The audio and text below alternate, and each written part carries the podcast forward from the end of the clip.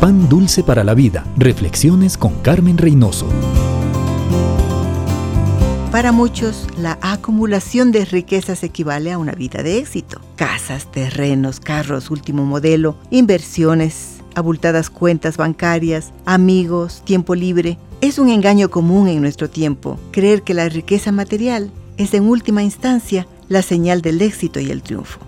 Por este equivocado concepto, por el deseo de que la sociedad les califique de triunfadores, muchos pierden en el camino la salud, la familia, la paz, la tranquilidad.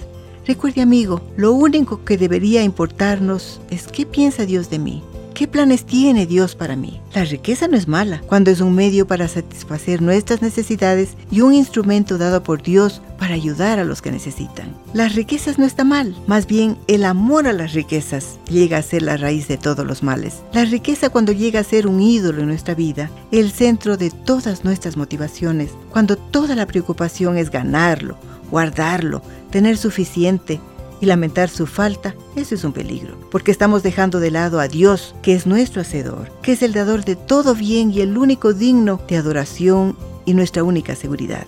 Amigo, ¿dónde está su seguridad? Pan dulce para la vida. Reflexiones con Carmen Reynoso.